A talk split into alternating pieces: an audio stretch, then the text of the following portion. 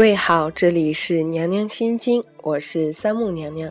在传说中的情人节即将要到来的时候，不知道节目那一端的你是否已经给你的爱人准备好你代表着爱的礼物了呢？如果你还没有要赠送礼物的对象，那么你是否已经准备好一颗迎接爱的到来的心呢？今天娘娘在这个特殊的日子里，跟大家分享一篇来自网络作家钟蝶的文章。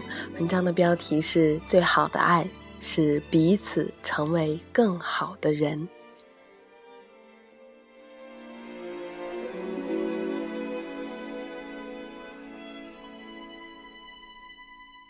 大学里的小师妹来景熙所在的城市培训，景熙邀她来家里住。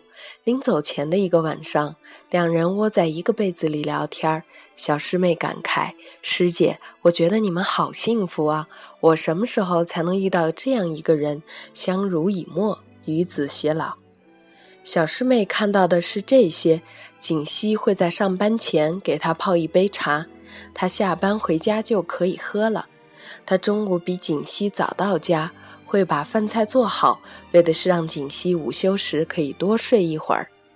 锦溪进门时，他会走过来给锦溪递上拖鞋，再抱一会儿，说：“老婆辛苦了。”晚上会手牵手出去散一个小时的步，有时会去一起打羽毛球或骑车。锦溪问小师妹：“如果给你三份感情，你会选哪一份呢？”或者说，你更看好哪一份？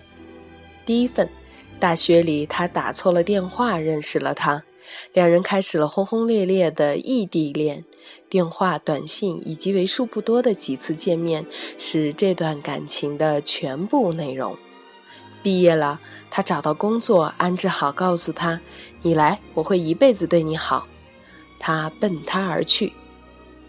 第二份，两个人裸婚。没有房子，没有车子，结婚戒指是用信用卡刷的，连个婚纱照都照不起。他很长一段时间没有工作，而他那时每个月也只有一千二百块的工资。两个人每天吃咸菜白粥，还捉襟见肘，经常为一些鸡毛蒜皮的小事儿吵得不可开交。第三份，他沉默寡言。而他活泼好动，性格迥异的，根本不像是一个世界的人。他搞不懂他怎么整天嘻嘻哈哈，跟个孩子似的，感觉像是没长大。而他也搞不懂他，一天都不说几句话，都不知道心里想的是什么呀。他们是彼此的天书。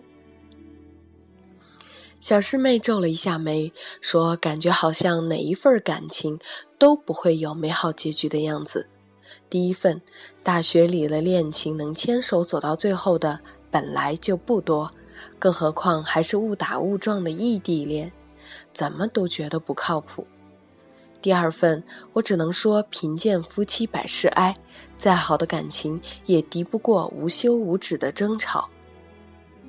第三份更别提了，两个人彼此性格相差太大，连懂都不懂，还谈什么感情啊？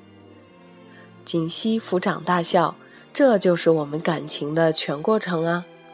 小师妹诧异：“怎么会呢？”是的，就是这样的。也许有缘分，有心动，有一见钟情，但是我想，任何一份爱情都不是仅仅凭借这些就可以举案齐眉、天长地久，更多的是愿得一人心，白首不相离。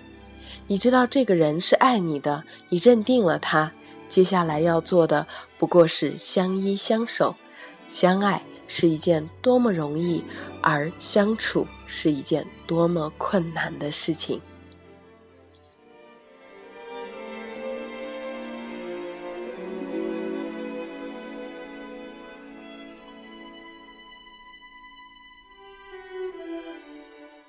锦溪永远记得那些流泪的时刻。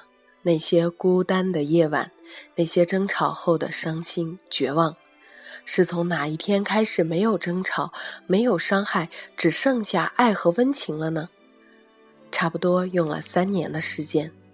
是什么让岁月静好，现世安然了呢？是爱。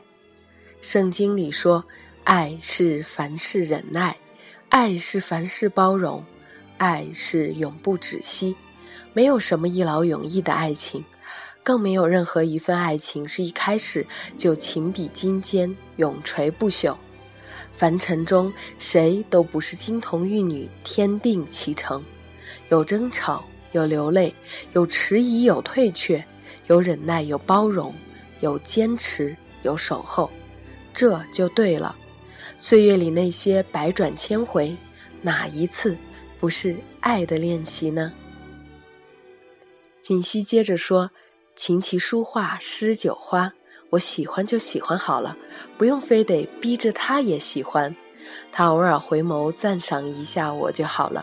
他爱钓鱼爱出游，那就去好了，我不会一屈一步，但偶尔作陪一下也挺好。他少言，那我说他听好了。他那些幼稚的想法不入我的法眼，但让他试试又何妨呢？”我任性胡闹，他再也不会大发雷霆。他只是宠我、疼我，微笑着走过来，拥我入怀，我就会安静了。我们都不会想着把彼此变成完美伴侣，那就让彼此都保持自己原本的样子。如果不曾携手走过一段又一段的路程，又怎么有可能携手走过一生？我们一起在时光中磨合成长，你抹去我的嚣张戾气，我磨掉你的声色胆怯。你越来越温暖担当，我越来越沉静柔软。在不经意间，我们彼此都成为了更好的人。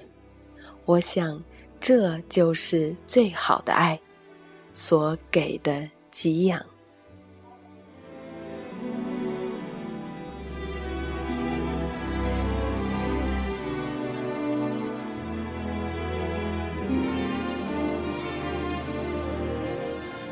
以上就是文章最好的爱是彼此成为更好的人。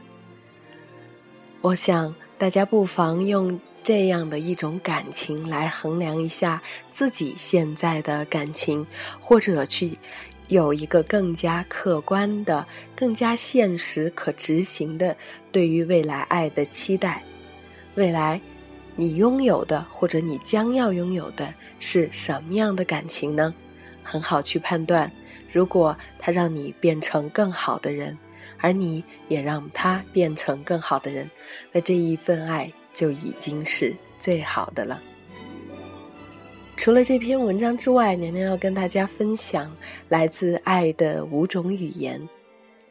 第一种，肯定的言辞，发掘并在言辞当中肯定对方所做的事情。第二种。好品质的时间，付出你个人的时间，比如说一起去散个步，共同度过周末。在这样的时间里，你一定是把自己的注意力专注的放在对方的身上，而不是接打电话、看手机或者在琢磨其他的事情。第三种爱的语言是接受礼物，能够表达出他。正在想我的礼物，或者说送出你正在想他的礼物。第四种是服务的行动，为你的配偶做一点事儿，任何一件你觉得对他来讲有意义、有作用，或者至少给他更多爱的感觉的事情。第五种是身体的接触，比如亲吻、拥抱、拍背、握手等等。所有这些都能够传达出爱，也许其中有一种是你主要的爱的语言，能够超越情绪的层面，更能深入的表达爱。如果对方用这种方式来向你表达爱时，你便会了解自己是被爱的。可惜很少夫妻有着相同的爱的语言，出于天性，我们都会说属于自己的语言。